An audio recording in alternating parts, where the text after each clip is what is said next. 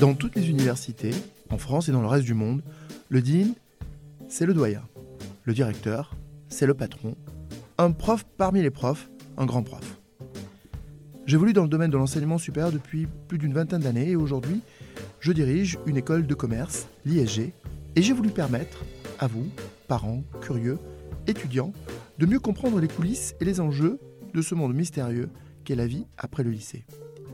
Je suis Thierry Sebag et je vous souhaite la bienvenue dans Les Confidences de Dean, le podcast qui décrypte le monde de l'enseignement supérieur.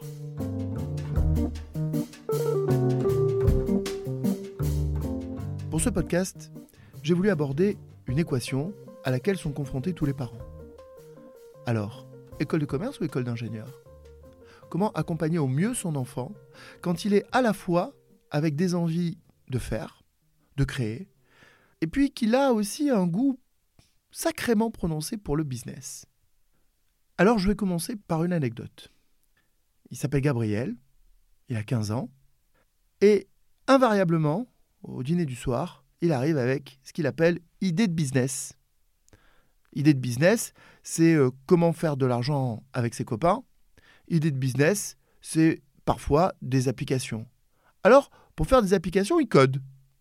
Alors, pour faire du business, il imagine des trucs, il imagine d'investir, il parle de crypto, il imagine une nouvelle façon de, vendre, et il arrive avec des idées. Et pour ça, eh ben nous, on se dit finalement, dans notre grande équation, il a l'air d'être doué pour les deux, notre Gabriel. Alors on lui fait faire quoi à Gabriel? Plutôt école de commerce ou plutôt école d'ingénieur? Résoudre l'équation école d'ingénieur ou école de commerce pour ses enfants, c'est pas simple. C'est pas simple parce que on se dit mais est-ce qu'il sera mieux dans une école de commerce ou dans une école d'ingénieur? Est-ce que ça correspond plus ou non à son profil?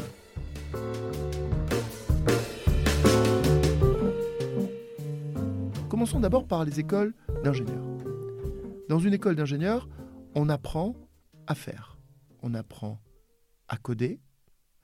On apprend à utiliser des ordinateurs. Et dans une école d'ingénieur, on apprend des choses liées à des techniques. On choisit une école d'ingénieur en fonction de sa spécialité. On veut faire une école d'informatique, alors on choisit une école d'ingénieur en informatique. On veut faire des biotechnologies, alors on choisit une école d'ingénieur en biotechnologie. On veut faire une école d'ingénieur en aéronautique, et alors on choisit une école en aéronautique. Quand on choisit une école d'ingénieur, ce qui nous passionne, ce qui passionne les enfants, c'est la technique. Ils veulent mettre les doigts dans le moteur, ils veulent pouvoir comprendre comment on fait les machines, les outils qui vont permettre après de faire du business. Dans une école de commerce, la situation est un peu différente. On a d'abord des enfants qui ont envie de faire du business. Ils arrivent, comme mon Gabriel, et ils disent en premier lieu Ah, idée de business. Il n'arrive pas en se disant Ah, tiens, idée tech. Tiens, je vais transformer les outils. Je vais imaginer un nouvel avion. Je vais imaginer un nouveau code. Je vais imaginer une nouvelle techno. Non. Il arrive et il se dit Ah, idée de business. C'est rigolo. On gagne un peu d'argent. Et il imagine les clients.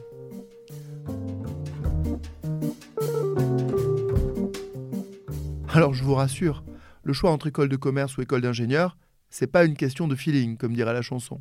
Non, euh, le choix entre école de commerce et école d'ingénieur, bien entendu, on tient compte des goûts de l'enfant, mais on tient compte aussi de ce en quoi il est bon. Et forcément, ça influe. Quand on choisit une école d'ingénieur, il n'y a pas de mystère. On est bon en maths, on est bon en sciences, on, on aime ça, et c'est pour ça qu'on est bon.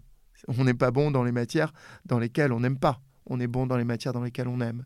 Quand on choisit les écoles de commerce, à l'inverse, les étudiants qui choisissent l'école de commerce, ils ont un trait commun. Ils ont envie d'international. Ça, c'est très clair. Et donc, il vaut mieux être très bon en anglais et très bon en langue. Parce que bah, il faut apprendre à travailler dans des langues. Et puis, les étudiants qui choisissent école de commerce, ils ont aussi un autre truc qui va bien avec d'ailleurs l'anglais.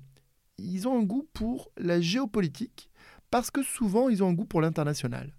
Et c'est la première des choses qui fait qu'on choisit une école de commerce. On choisit les écoles de commerce parce qu'on a envie d'international. On part à l'international très vite, très tôt, euh, en première année, puis en deuxième, puis en troisième, et puis on suit tout son cursus en anglais.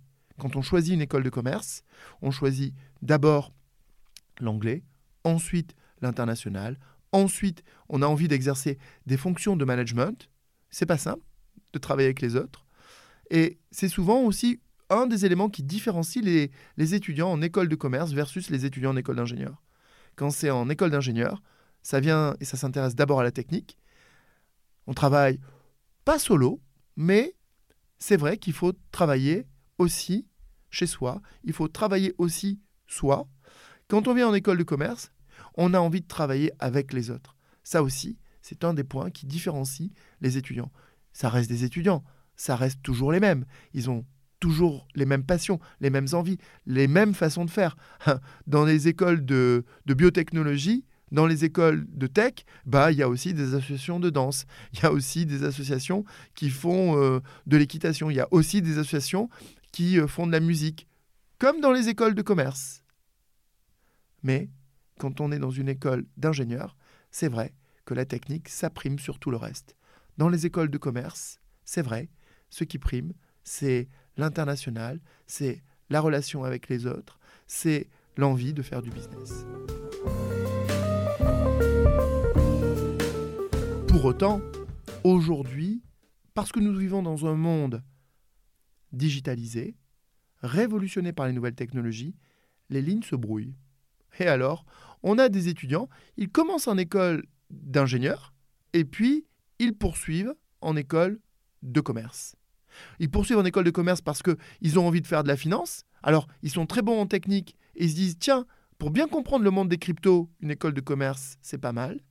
Et puis, dans le même temps, on a des étudiants qui ont choisi une école de commerce et qui se disent, je suis pas très bon sur euh, les notions d'intelligence artificielle et comment on crée des chatbots, comment on crée des intelligences artificielles qui comprennent et qui répondent en lieu et place. Tiens, je vais vous donner un exemple. On a un groupe d'étudiants qui a créé une intelligence artificielle pour faire de la gestion de patrimoine. En gros, ce qu'ils ont imaginé, c'est une interface qui permet en ligne de répondre aux premières questions de Qui êtes-vous? Combien avez-vous de revenus? Quel est votre niveau de patrimoine? Quel est votre niveau d'impôt? Avez-vous déjà acheté un premier appartement pour défiscaliser Ces premières questions qui permettent de découvrir le client, ce sont des étudiants d'école de commerce qui sont allés dans une école d'ingénieurs pour apprendre comment on crée un chatbot, comment on crée du dialogue design, c'est-à-dire comment on crée des questions qui vont pouvoir être automatisées et qui donneront le sentiment d'être face à un humain. Lorsque les frontières se brouillent et que les étudiants d'école de commerce viennent dans les écoles d'ingénieurs, et réciproquement, forcément, à la fin, les diplômes aussi et alors, au lieu d'obtenir un seul diplôme, d'une seule école, on obtient des doubles diplômes de plusieurs écoles. Des doubles diplômes qui vont permettre de faire à la fois du business, de la tech, et qui auront une double reconnaissance. Une double reconnaissance pour des doubles compétences qui sont validées et très prisées, très appréciées des entreprises. C'est clair. Lorsque vous travaillez chez Microsoft, vous vous dites Ah là là, ça doit être que des ingénieurs. Eh ben non. Il y a une bonne partie qui viennent des écoles de commerce. Et ces étudiants-là, ces dirigeants-là, ont cette double culture qui est si recherchée aujourd'hui.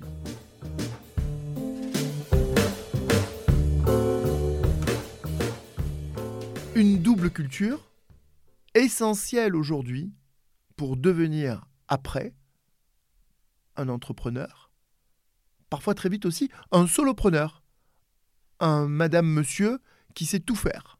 Il sait coder, il sait répondre à des clients, il sait marketer, il sait parler à son banquier, il sait trouver des investisseurs, il sait une levée de fonds, il sait comment générer du business. Double culture pour pouvoir à terme aussi s'envisager soi-même entrepreneur. Alors je vais vous donner euh, le cas d'Antoine. Il s'appelle Antoine Escudier j'espère qu'il ne prendra pas mal le fait que je le cite dans ce podcast. Antoine, il a commencé à l'école et il a eu une idée. C'est un étudiant d'école de commerce.